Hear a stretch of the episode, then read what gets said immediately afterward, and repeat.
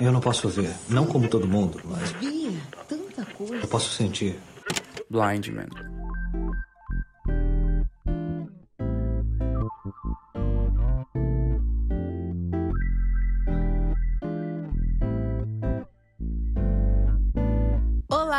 Diarinhers! Mais um episódio do seu podcast favorito. E se não é o seu podcast favorito, vai virar o seu podcast favorito a partir de agora para esse início fazer sentido. Aqui é Carol Figueiredo.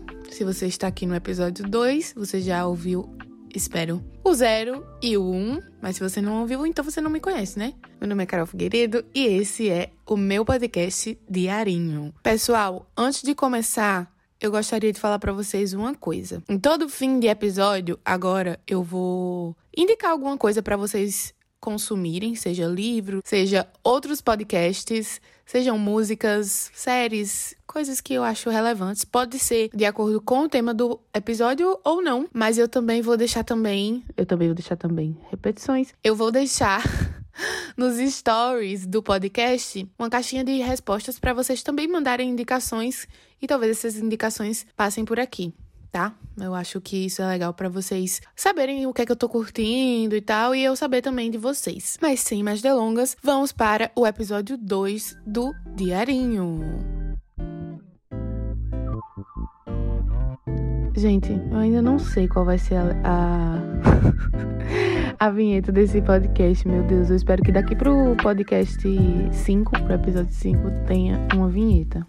Mas vai ter. Fé no pai.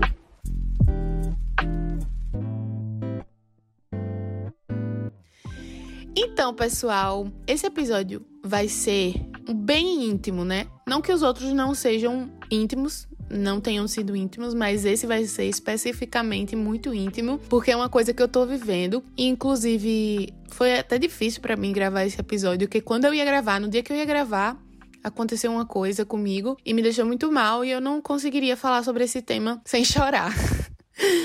mas eu tô melhor. E se você já tá aqui, você leu o título do episódio, né? A gente vai falar sobre mudanças corporais, não só durante a pandemia, mas principalmente por conta da pandemia, né? Porque isso é uma tendência mundial, principalmente no Brasil. Antes da gente começar com coisas íntimas, às vezes eu fazia isso, inclusive no meu diário, que era colocar assim coisas tipo informações, dados, sabe, para me sentir mais cult. E para contextualizar esse tema, para vocês se sentirem mais pertencentes, né? Que eu acredito que se você chegou aqui de alguma forma, é, você se interessou pelo tema, talvez por conhecer alguém que esteja passando por isso ou por estar passando por isso. Mas, ó só, de acordo com essa matéria da CNN Brasil na ala de saúde do site, né? Tem uma matéria que se chama Como a pandemia está afetando diferentes partes do nosso corpo. Eu posso deixar o link dessa matéria no Linktree da, do podcast. Posso deixar na descrição também. É uma matéria muito legal da Marcela Sentofante. Ela fala que, mesmo quem não foi contaminado pelo novo coronavírus, provavelmente está sentindo as consequências do distanciamento social no organismo. E tem aqui falando que a pandemia mexeu com o nosso cérebro, sim, que é verdade, né? Que mexeu até com a nossa coluna, até o peso, né? Os dentes, para vocês terem noção. O coração também mudou. Tudo mudou, sabe? Só que se tem uma coisa que tá mexendo muito com a gente, assim, pelo menos comigo, é a questão do peso. E aqui nessa matéria tem dizendo que o brasileiro foi quem mais ganhou peso na pandemia. Isso são dados do Ipsos Global Advisor. Enquanto na média global, 31% dos indivíduos engordaram, no Brasil, o índice atingiu 52% da população. E pasmem, quem vocês acham que engordou mais na pandemia? Isso mesmo, né? As mulheres que engordaram mais na pandemia. Isso vem de quê? De diversos problemas psicológicos, questões de ansiedade, que também tem nessa matéria falando sobre como nosso cérebro mudou, né? Como todo mundo no geral ficou mais ansioso, mais triste, mais nervoso. E isso é uma coisa que eu vejo em muitas pessoas, sabe? É uma coisa assim que primeiro eu vejo em mim, é, meu corpo mudou muito. Eu vejo de uma perspectiva pessoal, vou contar um pouquinho para vocês um pouco da minha jornada e o que tá me fazendo ficar mais tranquila em relação a isso, né? Porque a gente não pode se deixar afundar por conta de uma coisa dessa. Vocês vão entender por quê. Para quem não me conhece, não conhece minha história corporal, eu fiz uma redução de estômago em 2018. Eu já tive 120 quilos. Antes da pandemia começar, eu tava com 83. Foi o meu menor peso. Não, o meu menor peso foi 79 quilos. Mas não era um peso saudável. Então eu cheguei aos 82 e eu tava magra, mesmo não me enxergando magra. Isso em janeiro, fevereiro de 2020. Eu tava fazendo várias fotos, fazendo editoriais, eu tava, sabe, me sentindo bem com o meu corpo, entre aspas, por fora, porque por dentro eu só queria emagrecer mais e mais e mais e mais, né? Quando a gente chega no nosso peso ideal, entre aspas, ele nunca vai ser ideal. Quando a gente chega nesse número que o nutricionista diz pra gente, a gente vê que perdeu um monte de peso e diz: ah, não, então eu vou perder mais, já que eu já consegui perder isso tudo. E era assim que eu estava. Eu estava com 82 quilos e eu queria ficar com 76, 75. Mesmo tendo ficado com 79 e estar com a aparência muito doente. Mas magra, né? Estava magra. Para uma pessoa que teve 120 quilos, imagine os comentários que eu estava ouvindo, que eu estava linda, que eu estava ótima, mesmo que se essa magreza fosse resultado de um transtorno alimentar bizarro. Mas isso a gente deixa para outro diarinho. O que é que eu quero dizer com isso? Quando a gente começou a se isolar, né, na pandemia, 2020, em março, eu estava com 79. E eu sempre sofri de ansiedade e compulsão alimentar né? Compulsão alimentar bizarra mesmo, tipo, não é um comer por emoção. Eu tenho problema de compulsão alimentar. Se você não conhece o transtorno, eu convido você a dar uma lida. E é muito triste, porque em momentos de ansiedade a gente come muito, muito mais. E eu tinha o estômago pequenininho, então não conseguia comer muito sabe? Aí eu ficava com aquela vontade, e isso gerava várias outras coisas que, enfim, eu não acho que eu deva falar aqui nesse episódio sem um aviso de gatilho. Então a gente fala sobre esses transtornos em outro episódio e aí eu falo que tem isso no começo. Mas foi muito difícil para mim. Com a inércia, né? Porque eu trabalhava em agência, eu pegava ônibus todos os dias, eu andava até o meu estágio, eu andava na minha faculdade, né, na universidade, universidade enorme, enorme, tinha que andar de bloco para bloco. E aí o meu corpo do nada se viu em isolamento, né? Parado e comendo uma quantidade maior do que eu comia, porque eu também estava comendo menos por conta da minha rotina de, de estágio, minha rotina de trabalho e tal. E aí eu fui engordando fui engordando e eu tava com 82 quilos, hoje eu tô com 93. Engordei 10 quilos, né, durante a pandemia. Isso foi muito difícil para mim, perceber que eu tava engordando, né, me olhando no espelho e vendo meu corpo crescer de novo. E, gente, é, tem uma coisa que as pessoas me falavam antes da bariátrica que eu achava que não ia me, me afetar, que não ia acontecer comigo, mas acontece e acontece com todo mundo, eu acho, é que as pessoas elas se sentem donas do seu corpo depois que você faz bariátrica, no caso de dar opinião sobre ele. Na minha vida sempre foi assim, né? Todo mundo sempre deu muita opinião sobre o meu corpo, sobre se eu tava emagrecendo, engordando. Eu sou muito nova, então não sei se isso influencia, mas a, principalmente família, na, na escola, amigos, né? Por eu ser gorda, eu sempre ouvi muitos comentários sobre o meu corpo. Só que quando eu fiz a bariátrica e eu emagreci, os comentários eram: ou você tá magra demais, tá, tá bom de você parar de emagrecer já, senão você vai ficar doente, ou você não pode engordar. Se você engordar, você vai perder o que você fez, não sei o quê. E foi muito pesado, sabe? Principalmente depois da pandemia, né? Durante a pandemia, porque a gente ainda está em pandemia, é bom lembrar. Foi assim. Muito difícil ter que ficar ouvindo as pessoas falando que eu tava engordando. Eu lembro que no começo da pandemia eu gravava muito story, gravava vídeo, né, de roupa. Só que com o tempo meu corpo foi aumentando de novo e eu recebia diversos comentários de Carol, como é que você tá lidando com engordar? Sendo que eu não tava lidando, sabe? Eram perguntas que as pessoas faziam para uma mente que não estava preparada ainda para entender que estava engordando. E aí eu fui parando de postar vídeo, fui parando de expor o meu corpo, gravar vídeo de, de roupa. Foi barra. Mas eu custo dizer que esse não foi o, o, pior lado, sabe? Eu acho que foi mais a minha família mesmo. Passei muito tempo sem, sem ver os meus pais, né? Minha família no geral. E todas as vezes que eu chegava a ver, é, tinha um comentário, né? Você está engordando, cuidado. E não era um simples conselho.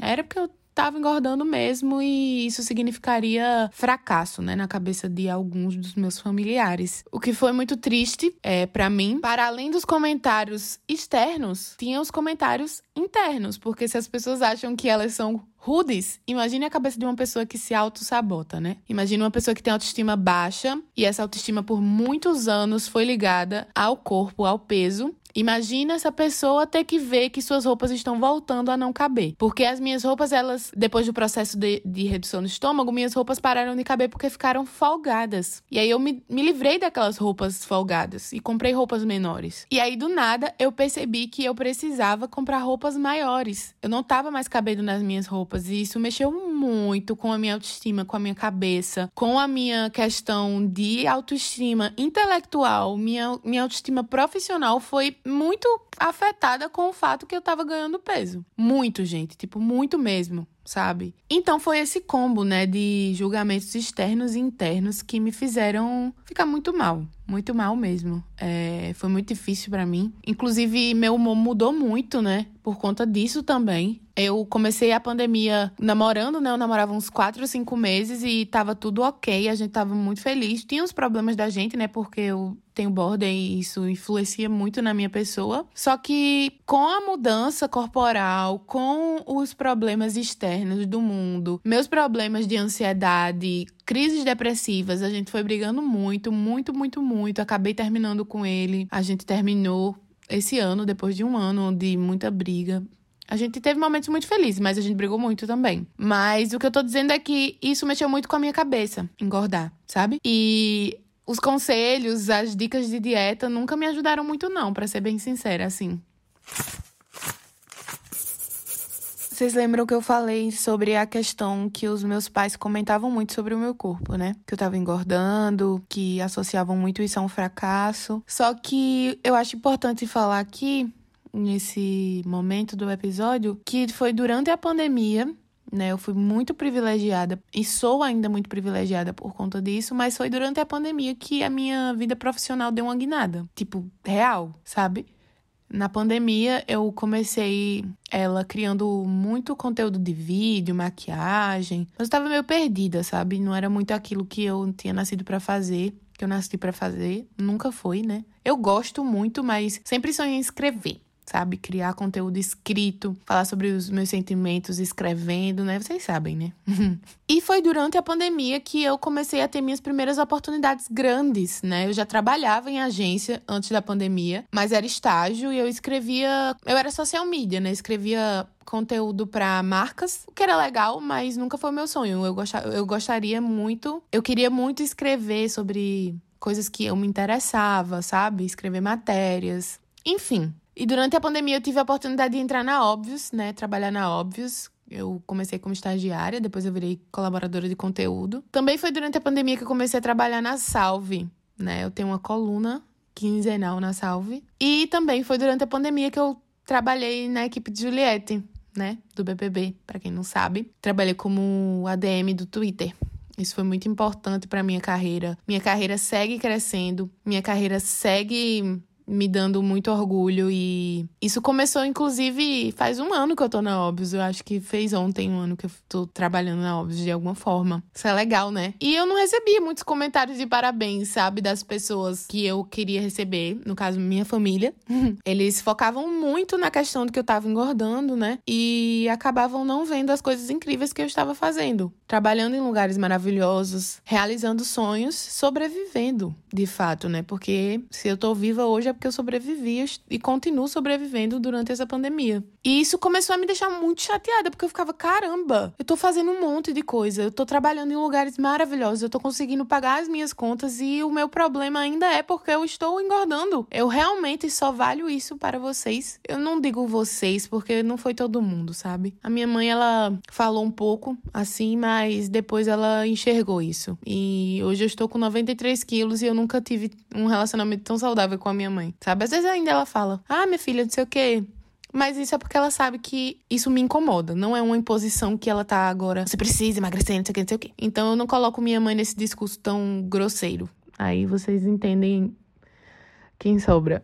Eu ficava inconformada, porque parecia que o meu valor era só aquele, sabe? Eu realmente só valho um corpo. Eu realmente só sou o fato engordar ou emagrecer. E eu comecei a ficar inconformada com esse tipo de tratamento que outras pessoas entregavam para mim. Daí eu comecei a ficar muito chateada que eu também estava fazendo isso comigo. Foi de perceber que outras pessoas não estavam valorizando quem eu realmente era, que eu percebi que eu também fazia isso. Porque se eu tava chateada porque eu tava engordando, é, me menosprezando por conta disso, é porque eu também estava fechando os olhos para o tanto de coisa incrível que eu estava fazendo para além de engordar ou emagrecer. Trabalhando em lugares legais, conhecendo pessoas legais, mesmo que de forma remota, né, online, crescendo minha rede de apoio no meu perfil do Instagram, no Twitter, me envolvendo em projetos maravilhosos, sobrevivendo a uma pandemia, usando máscara, me protegendo, vivendo dia após dia, vendo outras pessoas irem embora e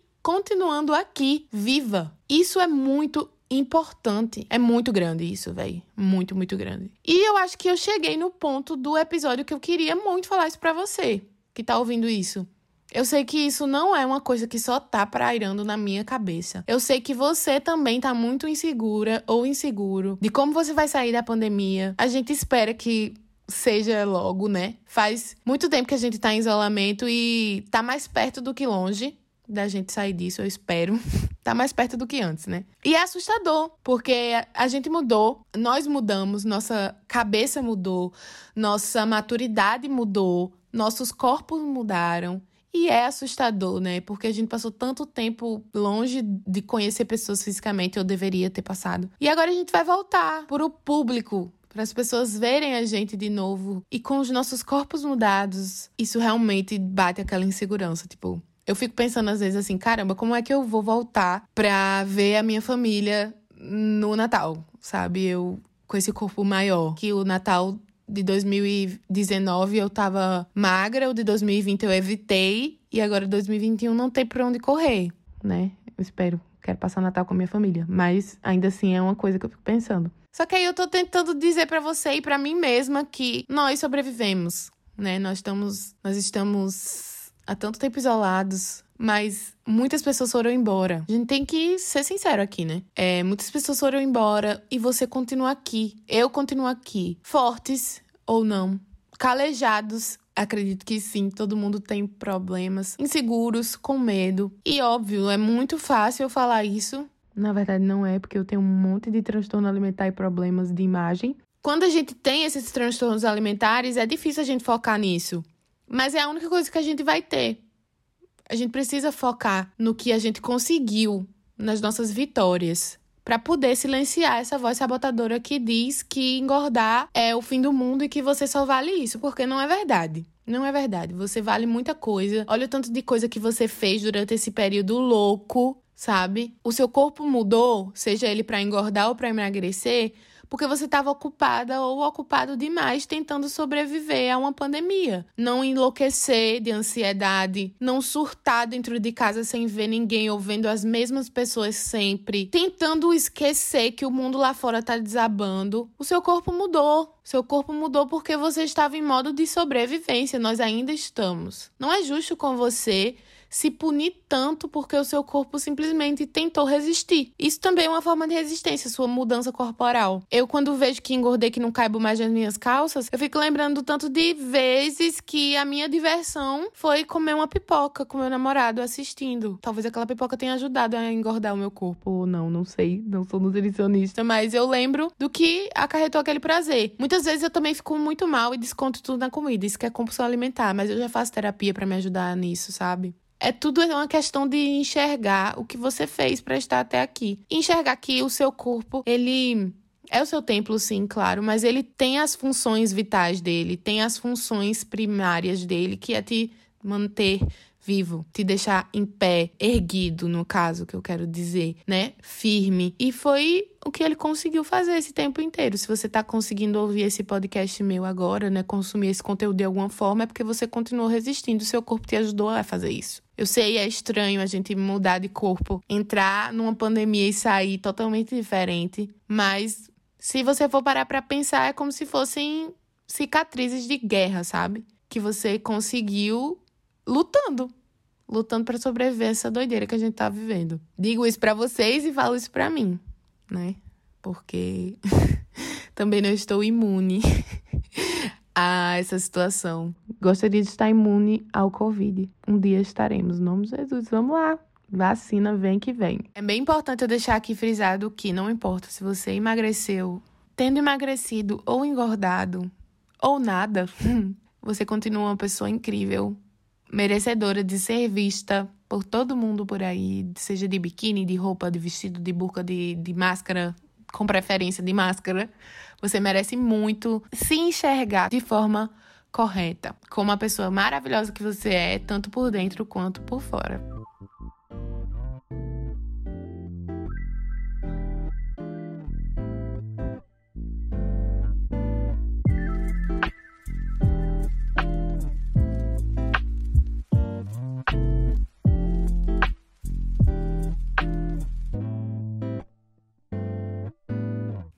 O episódio do Diarinho é hashtag 2 foi esse. Espero que vocês tenham gostado. E antes de terminar o episódio, vou deixar aqui minha recomendação. Uh, também vou inventar um nomezinho para isso, mas vou recomendar aqui um, uma coisa para você fazer se você está com cabeça para ler livros, né? Porque eu também não te julgo se você não estiver. Eu também tô penando para ler esse livro, mas esse livro é muito bom, então eu vou deixar aqui a indicação. O nome do livro é Primeiro Eu Tive Que Morrer, da Lorena Portela, né? Tem no Kindle ou você pode comprar pelo Instagram dela, Portelore. É maravilhoso esse livro. É sobre uma publicitária que tá tendo uma crise de burnout e vai passar um, as férias em Jericoacoara. Estou com muita vontade de ir para Jericoacoara por conta desse livro. E também vou deixar aqui a indicação para vocês do álbum Doce 22 da Luísa Sonza. Sim, pasme, estou indicando Luísa Sonza, eu não gostava muito dela. Eu não sei se eu gosto muito da pessoa dela, não sei, eu não conheço ela, mas eu gostei muito desse álbum. As músicas estão incríveis, principalmente Penhasco e Melhor Sozinha. Nossa, tô viciada. E é sobre isso, e tá tudo bem. A gente pode morder a língua assim e indicar artistas que não gostava antes.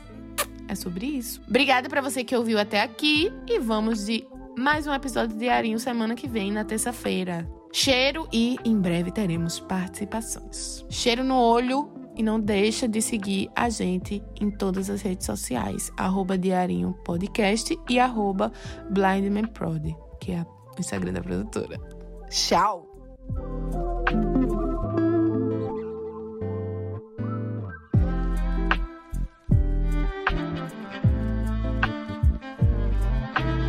Eu não posso ver, não como todo mundo, mas. Bia, tanta coisa. Eu posso sentir. Blind Man.